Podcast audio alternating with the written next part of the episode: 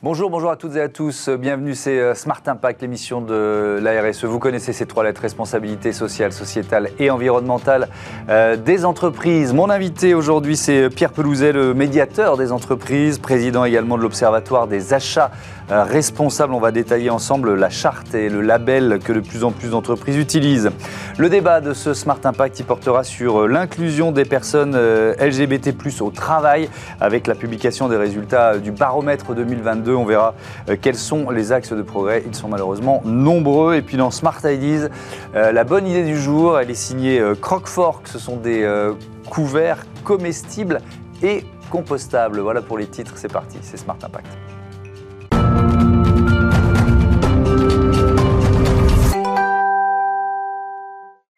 Bonjour Pierre Pelouzet, bienvenue. Bonjour Thomas Hugues. Vous êtes donc euh, médiateur des entreprises et président de l'Observatoire des euh, achats responsables. On va voir que les deux sont, euh, sont liés. Mais d'abord, peut-être que de nombreux téléspectateurs ne savent pas forcément qu'il y a un médiateur des entreprises. C'est quoi votre rôle? Alors, le rôle du médiateur des entreprises, c'est un rôle public d'animateur de, de confiance entre les acteurs économiques. C'est-à-dire, mon rôle, c'est d'amplifier la confiance entre les acteurs, parce que s'il n'y a pas de confiance, notamment dans les relations clients-fournisseurs ou dans les relations entre les commerçants et les bailleurs, s'il n'y a pas de confiance, il n'y a pas de développement économique, il n'y a pas d'innovation, il n'y a pas de progrès, et c'est pour ça qu'on essaye de multiplier cette confiance par nos outils.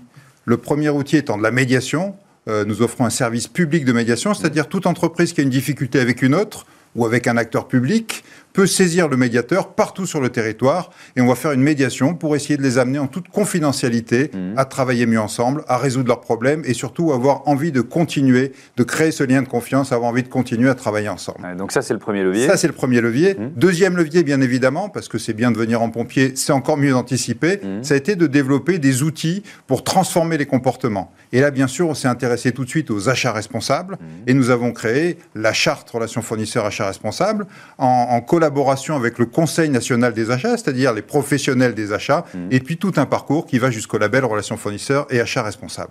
On, va évidemment détailler euh, euh, cet, aspect-là. L'Observatoire des achats responsables, euh, c'est lié de, de, votre expérience de médiateur des entreprises ou alors ça existait déjà pour bien comprendre ça, ça, a été créé un petit peu en parallèle. Moi, j'étais très longtemps un acheteur, et puis dans ce métier d'acheteur, je me suis rendu compte des difficultés à promouvoir les achats responsables, à promouvoir des relations mmh. plus responsables. Ça m'a amené à créer effectivement effectivement l'Observatoire des achats responsables que je préside encore aujourd'hui, mmh. qui est une association euh, euh, indépendante, bien évidemment, avec euh, plein, plein d'adhérents qui nous aident à pousser ce, principe d'achat responsable. Et le fait d'être dans l'Observatoire des achats responsables, d'être aussi un des fondateurs de Pacte PME, une autre association, a amené assez naturellement, j'allais dire, il y a une dizaine d'années, à ce qu'on me demande de prendre ce rôle de médiateur. Donc vous voyez, il y a évidemment un lien entre les deux. Alors vous avez mis en place ce parcours national des achats responsables. C'est quoi? En quoi ça consiste? Alors on s'est dit, il faut tracer un petit peu la voie, indiquer un petit peu le nord pour ces entreprises qui se disent bon les achats responsables ça a l'air bien, ça m'intéresse, euh, c'est un levier formidable de RSE parce que quand on achète beaucoup, on peut promouvoir de la RSE sur des dizaines d'entreprises voire des centaines d'entreprises dans un réseau, mais comment je peux faire? Le premier outil a été une charte qu'on a bâti, comme je le disais, avec le Conseil national des achats, mmh. une charte donnant les dix bonnes pratiques à respecter pour avoir une relation client-fournisseur équilibrée et pour avoir les bases de l'achat responsable. Cette charte a connu un succès phénoménal, c'est-à-dire que ça a été lancé il y a 10 ans. On a plus de 2000, voire 2500 entreprises et acteurs publics signataires aujourd'hui. Des grands groupes notamment. Des grands groupes, d'abord, mais ensuite, petit à petit, des ETI, et puis ensuite des PME, des TPE, des entrepreneurs individuels, mmh. des acteurs publics, des ministères, des collectivités. Donc tout le monde a petit à petit découvert, encore pas tout le monde, 2500 c'est beaucoup, mais c'est pas tout le monde, d'où l'intérêt d'en parler encore aujourd'hui, mais beaucoup d'acteurs économiques ont découvert l'intérêt de cette charte. Et on s'est dit, la charte c'est bien, mais allons plus loin, hein, parce que s'engager sur une charte c'est pas mal, mmh. démontrer qu'on est vraiment responsable, c'est encore mieux, et du coup on a créé ce label. Pour créer ce label, on a fait ni plus ni moins que créer une norme mondiale sur les achats responsables. On ne le sait pas, mais la France est à l'initiative de la norme mondiale, une norme ISO sur les achats responsables qui s'appelle ISO 20400. Mhm. Donc nous avons porté ces travaux et donc notre label s'appuie, bien entendu, sur cette norme mondiale. Donc toute entreprise association, acteur public qui est labellisé peut dire non seulement je respecte les meilleures pratiques d'achat responsable françaises, mais en plus les meilleures pratiques mmh. d'achat responsable mondiales. Mais alors, comment on, fait un achat responsable? Ma question, elle est, elle est trop, trop simple, mais vous, voyez ce que je veux dire? Bien sûr. Qui différencie un achat responsable d'un achat basique? Alors, c'est évidemment tout l'enjeu d'avoir ce parcours hein, qui va de la charge jusqu'au label, c'est de vous amener à vous poser des questions. Parce qu'un achat responsable, c'est un achat où on se pose des questions. Mmh. Avant d'acheter, on se dit, ce que je vais acheter, quel est son impact sur l'environnement? Quel est son impact sur la société? Est-ce que je vais pouvoir employer des travailleurs handicapés, des travailleurs en insertion? Quel est son impact sur l'économie? Est-ce que je vais pouvoir utiliser des PME, les faire vivre, les faire se développer? Quand on se pose déjà ces trois, quatre questions, on commence à faire des achats responsables. Et tout ce travail de charte et de label, c'est ça. C'est vous amener à vous poser les questions et puis amener des réponses. Évidemment, on vous aide à trouver des réponses, qu'on fait aussi avec l'Observatoire des achats responsables, pour petit à petit que tous ces acteurs, et on en voit de plus en plus, progressent et mettent en place des outils, des processus pour être de plus en plus responsables. Mmh. Euh, je reviens sur cette charte euh, d'engagement, vous l'avez dit, 2000, euh, près de 2500 entreprises aujourd'hui on dit engagement. Donc on s'engage à quoi? On s'engage à des choses qui peuvent paraître assez simples, mais qui à la fois, j'allais dire, si tout le monde le faisait, euh, notre monde serait meilleur et notre économie se porterait mieux. Payer en temps et en heure ses fournisseurs. Euh, ça reste aujourd'hui, des années et des années après, c'est un combat que j'ai lancé il y a, mm. pas mal d'années, ça reste un enjeu de payer en temps et en heure ses fournisseurs, encore plus aujourd'hui dans la situation de tension que nous connaissons sur les matières premières, l'énergie, etc. S'intéresser à son territoire, s'intéresser à sa filière, donner de la visibilité, euh, travailler en coût complet, c'est-à-dire pas seulement regarder un prix, mais regarder aussi l'impact environnemental, social, sociétal, toutes les composantes du prix. Voilà quelques axes sur lesquels on s'engage et qui poussent, encore une fois, à se poser des questions. On a mis en place d'ailleurs un outil d'autodiagnostic qui fait partie de ce parcours, qui permet d'aider à se poser les questions sur ces dix axes. Est-ce que acheter responsable, ça coûte forcément plus cher?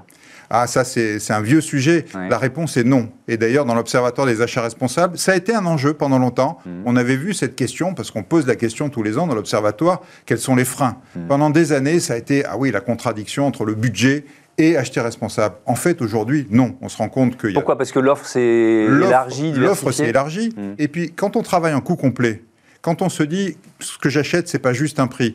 On réfléchit évidemment aux impacts euh, environnementaux, sociétaux, etc. Mais on réfléchit aussi au prix qu'on va payer. Je vous prends un exemple très bête. Si je prends un photocopieur qui fait juste des photocopies, mm. bon, ça me coûte un prix peut-être pas trop cher. Si j'en prends un qui fait du recto verso, qui emploie du papier recyclé, de l'encre recyclée, etc., je vais faire du bien à l'environnement, je vais économiser moins d'énergie aussi, mm. et je vais aussi gagner en économie parce que j'ai fait ce raisonnement de coût complet. Donc le raisonnement coût complet vous permet de toucher les deux tableaux, l'économique et l'environnemental et le social. Vous l'avez évoqué, euh, ça concerne aussi euh, euh, des organismes publics. Lesquels, si vous avez des exemples à nous ah, Bien sûr, bien sûr. Le public s'est beaucoup embarqué mhm. dans, dans, la démarche achat responsable. c'est vrai qu'on a un soutien du gouvernement. Olivia Grégoire, à qui j'ai remis un rapport il y a quelques mois, nous, soutient, nous a soutenu fortement dans ses, ses précédentes fonctions. Mhm. Mais le, le, public a beaucoup embarqué parce que ça donnait aussi de la valeur à l'achat public, qui est parfois un peu regardé comme un achat un peu différent. On a commencé par des ministères il y a un premier ministère, le ministère des Armées, ministère de l'Éducation nationale, et j'allais dire tous les ministères maintenant sont en ordre de bataille pour être labellisés d'ici la fin de l'année. Et puis ensuite, on a vu arriver des collectivités. On a le département du 92, mmh. on a certaines collectivités territoriales, on a des chambres de commerce, on a des grands acheteurs publics. Je pense à l'UGAP, vous savez, cette centrale d'achat, mmh. ou le RESA, qui est une centrale d'achat pour les hôpitaux. Donc petit à petit, tout le monde public s'embarque et ce qui veut dire que derrière, leurs fournisseurs s'embarquent aussi. Et il y a des chaînes vertueuses qui se créent. Hmm. Euh, avec un peu de retard par rapport au privé ou est-ce que ça a été... Euh, c'est presque le contraire. Ah, il faut dire que l'achat responsable a presque pris plus rapidement, et on le voit aussi dans nos analyses de l'Observatoire des achats responsables, plus rapidement dans le monde public que dans le monde privé. Alors c'est vrai que le monde public a peut-être moins cette contradiction que vous évoquiez tout à l'heure. Mm. Euh, si j'achète plus responsable, ça va coûter plus cher. Parce qu'on est là pour offrir un service public, donc on essaie de s'engager de manière la plus responsable possible. Évidemment, le privé a bien rattrapé depuis, mais voilà, la tendance est plus forte dans le public que dans le privé. Mmh.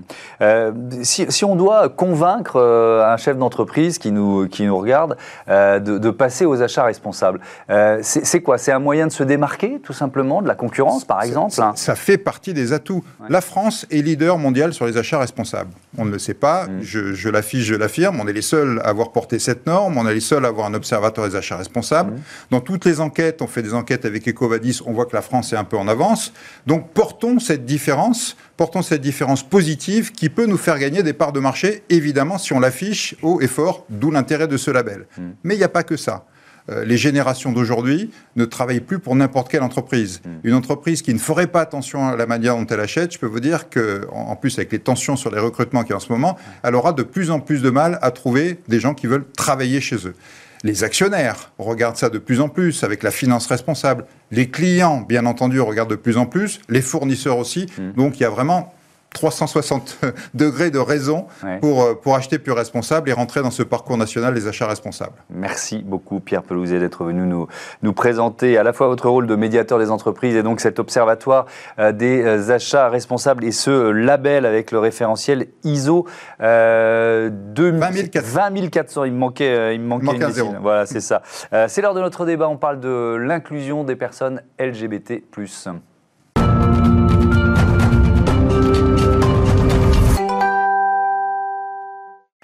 Le débat de ce Smart Impact, je vous présente mes invités euh, tout de suite. Euh, Anna Debois, Esperanza, bonjour, bienvenue. Vous êtes euh, déléguée générale de l'Institut Randstad. À vos côtés, Alain Gavant, bonjour. Bonjour. Vous êtes administrateur et co-responsable de l'Observatoire de l'autre cercle. Et je commence par définir, on va parler du baromètre 2022 de, de l'inclusion des personnes LGBT+, dans le monde du travail. C'est pour ça que vous êtes ici. Mais c'est quoi l'autre cercle? Alors l'autre cercle, c'est une association qui fête bientôt son 25e anniversaire, qui œuvre pour l'inclusion des personnes LGBT+, au travail, c'est-à-dire les personnes lesbiennes, gays, bi et transgenres, dans l'environnement professionnel. Oui, donc c'est vraiment euh, très spécifique dans l'environnement euh, professionnel et donc vous publiez ce, baromètre euh, chaque année. Baromètre, ça, fait combien de temps d'ailleurs? Alors nous avons créé ce, baromètre en 2017, c'est le troisième, donc il y a mmh. bien une dimension barométrique et nous mmh. suivons les évolutions de la situation quand même qui concerne 30 millions de personnes, population active, et, donc c'est important et 7% des personnes de cette population active mmh. sont des LGBT+. Donc c'est quand même euh, loin d'être anecdotique. Évidemment. Euh, je voudrais que vous nous disiez euh, comment l'Institut Randstad a participé à ce, à ce baromètre. L'Institut Randstad, d'abord, c'est une structure à but non lucratif adossée au groupe Randstad France. Et nous avons partagé le baromètre, comme nous l'avons déjà fait lors de la première édition, à l'ensemble des collaborateurs du groupe Randstad France. Mhm. D'accord, donc ça c'est votre participation. Vous avez signé, le Randstad a signé la charte d'engagement LGBT+. Ça consiste en quoi? La charte consiste en fait à nous, elle nous aide, c'est un outil précieux, un levier d'action euh, indispensable pour pouvoir observer nos pratiques et repérer, identifier les points d'amélioration et pouvoir mettre en place des actions euh, adaptées avec le soutien de l'autre cercle et de toutes les organisations pardon, qui ont une expertise pour pouvoir nous accompagner sur ces sujets-là. Alors on va, Alain Gavant, rentrer un peu dans le détail de ce, de ce baromètre.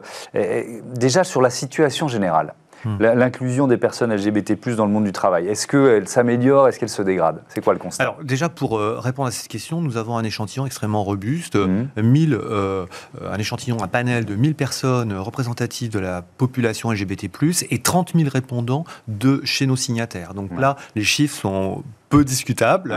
Euh, alors la situation se dégrade malheureusement. Elle se dégrade. Par rapport à il y a deux ans, c'est-à-dire soit elle stagne, euh, la visibilité des personnes LGBT+ au travail ne progresse pas, mhm. soit les LGBT phobies augmentent. Et là, nous pourrons rentrer dans le détail, mais malheureusement, la situation ne s'améliore pas. Ça veut dire, par exemple, mais ça peut aller jusqu'aux agressions euh, vous, Elles ont euh, été évaluées, détaillées Effectivement, donc 30% des personnes LGBT+, disent être victimes de LGBT-phobie. Alors ça va d'insultes, de colibets, de remarques désobligeantes, jusqu'à des agressions euh, physiques Mm. ou des agressions sur les biens. Euh, donc c'est quand même un chiffre qui est relativement, enfin qui est quand même très fort, Mhm. 30% euh, des personnes LGBT+ qui, qui se disent victimes de ces LGBT-phobie. Et alors, il y a un autre élément qui est important, c'est ce que vous appelez l'invisibilité au travail. De quoi on parle?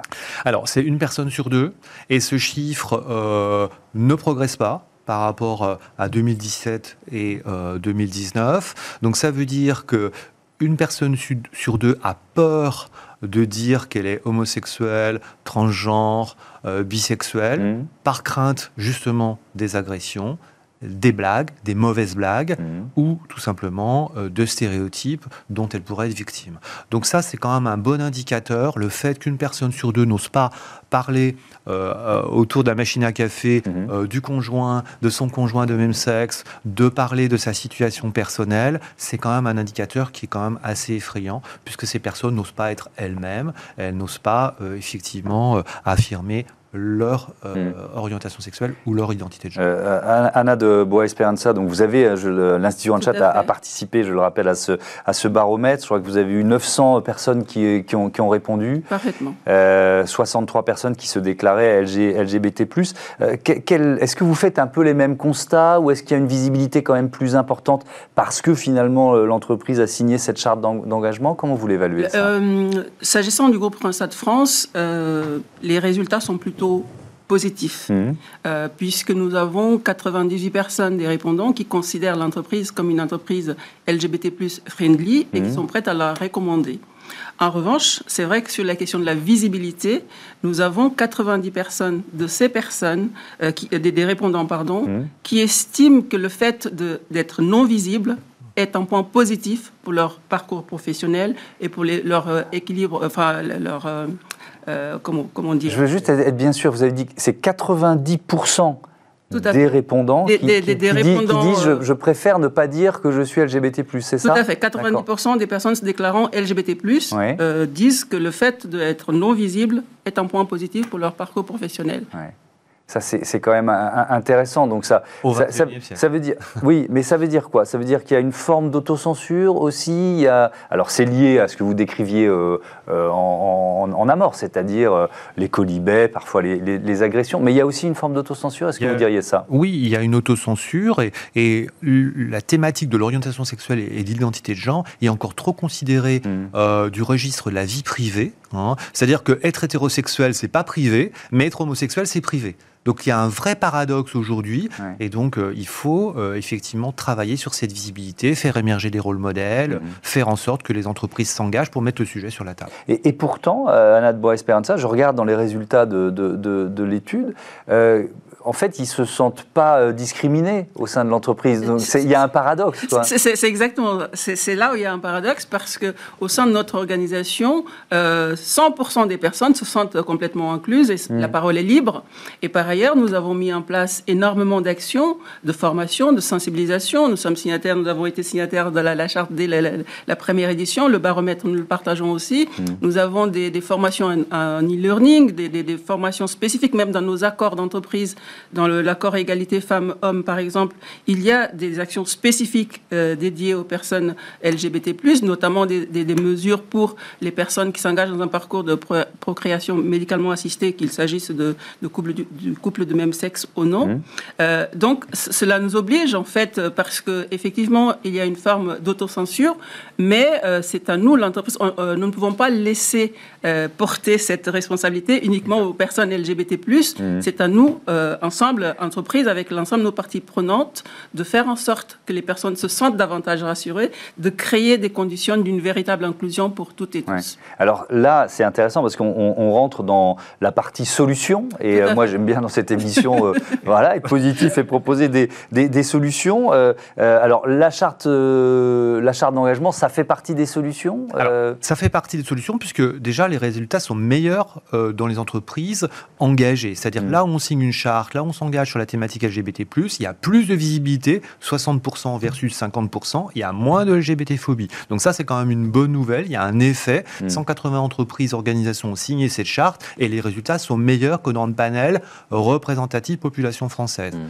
Donc effectivement, comme le disait Anna, ce qui est important, c'est de créer un environnement inclusif pour que chacun puisse se sentir bien et puisse donner le meilleur de soi-même. Et hmm. ça, c'est la responsabilité de l'entreprise. Donc c'est aussi le rôle du management de recadrer, euh, notamment lorsqu'il y a des dérives LGBT-phobes, et puis aussi euh, de favoriser le respect euh, quelle que soit la différence de chacun. Le, management de proximité, euh, vous insistez là-dessus, pourquoi? Parce que c'est lui qui est aux premières loges, c'est lui qui va recadrer, qui mmh. va euh, effectivement rappeler à l'ordre un collaborateur qui va franchir la ligne rouge, qui va par exemple donner une blague, faire une blague du genre c'est pas un boulot de PD. Cette, mmh. cette, réflexion qui peut être anodine, eh bien elle peut être violente pour une personne qui se sent concernée. Donc c'est vraiment à l'encadrement de proximité mmh. d'agir au quotidien, mais c'est aussi à la direction, au plus haut niveau, de donner les lignes directrices. Comment ça se passe chez, chez Randstad là-dessus, justement, pour faire finalement ce que, ce que j'entends, c'est faire euh, un peu diffuser ou infuser ces, euh, ces, bonnes pratiques euh, à tous les leviers, à tous les niveaux de l'entreprise La formation. La formation, de, l'ensemble des managers, les managers de proximité notamment, et de tout nouvel entrant également, mhm. et surtout des piqûres de rappel régulières à travers des modules de e-learning qui sont avec des, focus, des, des, mises en situation sur les, discriminations. Et c'est mhm. aussi euh, toutes les, tous les autres outils qu'on va mettre en place dans le cadre encore des, accords d'entreprise euh, pour appuyer tout ce qui est déjà proposé par le baromètre, l'autre cercle, etc. Mhm. C'est un comité éthique qui va statuer sur toute, euh, euh, toute discrimination, tout propos homophobe mhm. qui est euh, sanctionné et qui ne doit pas exister en entreprise.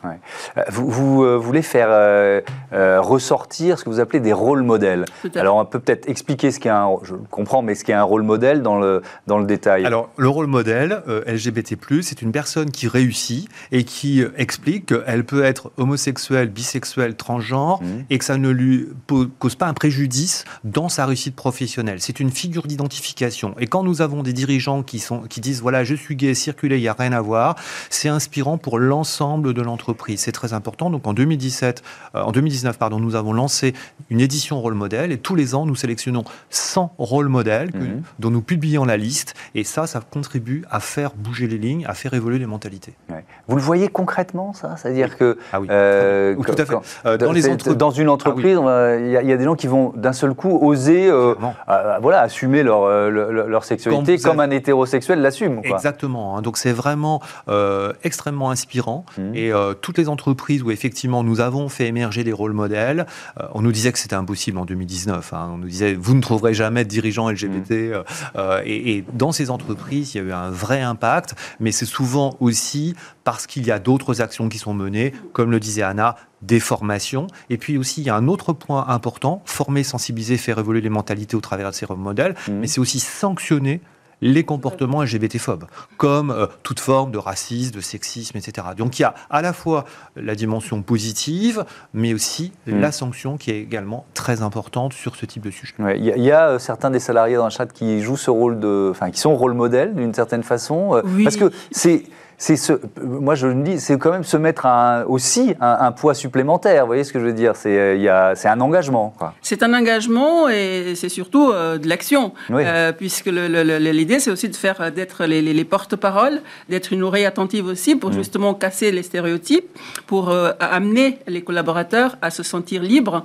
et il y a dans, les rôles modèles, il y a plusieurs catégories. Moi-même j'ai été, j'ai eu la chance d'être élu le, rôle modèle allié en 2020 2020. Mmh. Et grâce à cela, j'ai des personnes au sein de l'entreprise qui m'ont contacté pour euh, faire part de leur situation. Et là, euh, suite au baromètre, nous avons plus de 52% des collaborateurs qui estiment que le fait d'adhérer à la charte et aussi d'avoir des rôles modèles en entreprise, il y en a d'autres, il y a Aline Crépin qui est au, mmh. comité exécutif, exécutif, pardon, et nous continuons à faire la promotion euh, pour que d'autres puissent se, candidater. C'est un outil important puisque les collaborateurs ayant répondu à l'enquête estiment que c'est un outil et c'est un levier qui peut les inciter à se déclarer. Merci beaucoup. Merci à tous les deux d'être venus euh, présenter ce euh, baromètre 2022 de l'inclusion euh, des personnes LGBT en entreprise dans le monde du travail. C'est l'heure de Smart Ideas. La bonne idée du jour, c'est Croc-Fork.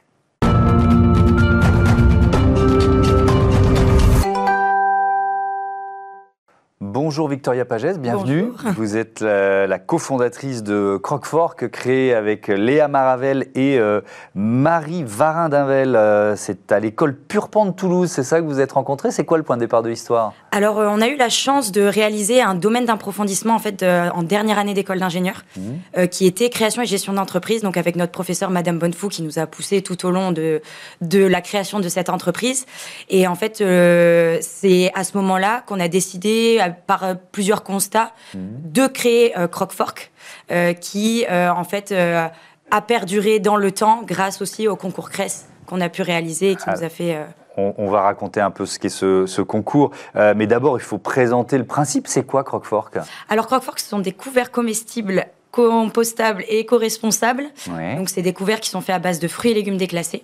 Donc, pour ceux qui savent pas ce que c'est les fruits et légumes Mhm. déclassés, c'est des fruits et légumes qui sont, euh, à un moment donné dans la production, mis hors calibre. Donc, trop petits, trop gros, euh, trop moches. Mhm. Et nous, on réutilise ces produits pour les transformer en couverts. D'accord, c'est simple. Parce que quand on a l'idée, ok, très bien, mais ça. après il faut trouver la filière, il faut trouver les partenaires. faut- Exactement. Alors, euh, il y a énormément de, de producteurs, donc d'agriculteurs, et aussi de production en agroalimentaire, donc Mhm. que ce soit euh, du conditionnement ou même de la transformation, euh, qui produisent ces fruits et légumes à un moment donné.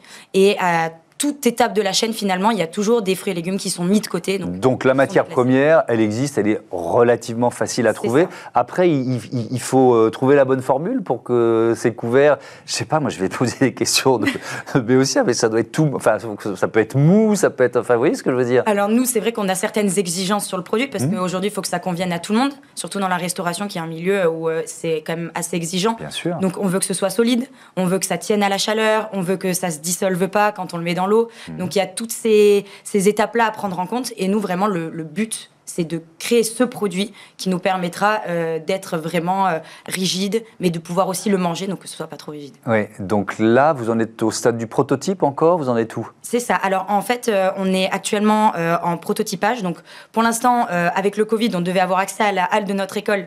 On n'a pas pu y avoir accès. Mhm. Et après, on a contacté plein d'entreprises pour nous aider parce qu'on a fait plein d'essais dans nos cuisines. Sauf que bon, on n'a pas forcément le matériel adapté. Mhm. Donc on s'est retrouvé à et à prospecter énormément de- d'entreprises pour euh, nous aider euh, dans euh, la formulation et la production de ce, produit. Donc là actuellement, on est, travaille, on va travailler avec une entreprise qui va nous aider à faire ça. Et euh, du, du coup, on est en pleine phase de prototypage et on espère que d'ici septembre, normalement, un prototype devrait sortir. Très bien. Donc, vous l'avez dit, vous avez remporté ce, ce concours, ce CRES, concours régional des étudiants créateurs euh, d'entreprises. C'est aussi pour ça qu'on vous a invité euh, euh, sur, sur ce plateau. Euh, ça a été quoi? Un, un déclic? Ça vous a rassuré? Qu'est-ce que ça représente de remporter un concours Alors, comme ça? ça nous a vra- En fait, on était six de base dans cette Mhm. création d'entreprise. On n'était plus que cinq au concours CRES. Et on était trois à pas trop savoir si on avait envie de continuer ou pas. Mhm. Euh, deux, c'était sûr, elle voulait pas. Et en fait, euh, nous trois, on s'est dit euh, bon bah, on va au concours, on n'a rien à perdre. Et en fait, en allant au concours, on s'attendait pas du tout à gagner. Donc quand on a gagné, on était super contents. On s'est dit mais en fait, c'est quelque chose qui plaît, c'est quelque chose qui peut fonctionner. Et, et c'est de là où en fait, ça nous a convaincus de continuer et de, de faire perdurer le projet. Avec euh, une logique de financement participatif, c'est ça? Vous en êtes où aujourd'hui? Alors aujourd'hui justement, pour cette R&D et pour obtenir ces prototypages, euh, on doit faire appel aux dons. Donc actuellement, on est en train de lancer une campagne de crowdfunding sur Bluebees, Mhm. qui est une campagne pour euh, ju- justement récolter de l'argent pour nous aider à financer cette R&D. Donc là, actuellement, on est à peu près à plus de 9000 euros et il reste encore 5 jours pour y participer. Donc euh, on espère pouvoir la prolonger. On a demandé, normalement, ça doit être possible. Mhm. Et euh, on espère récolter encore plus de fonds puisqu'il nous faut entre 15 à 25 000 euros. Pour pouvoir développer ces euh, euh, couverts euh, qui sont donc euh, mangeables, biodégradables. Enfin bref, ça s'appelle Croque-Fork. Merci Victoria Palès. Bon vent à votre entreprise. Voilà, c'est la fin de ce Smart Impact. Je voudrais remercier Joséphine Dacoury à la production, à la programmation, qui va en plus prendre du galon ici à Bismarck. Donc félicitations Joséphine, c'est amplement mérité. Assisté du Sabatier aujourd'hui. À la réalisation, c'est Ulysse Touré. Et au son, Thibaut Goury-Lafont. Merci à tous. Salut.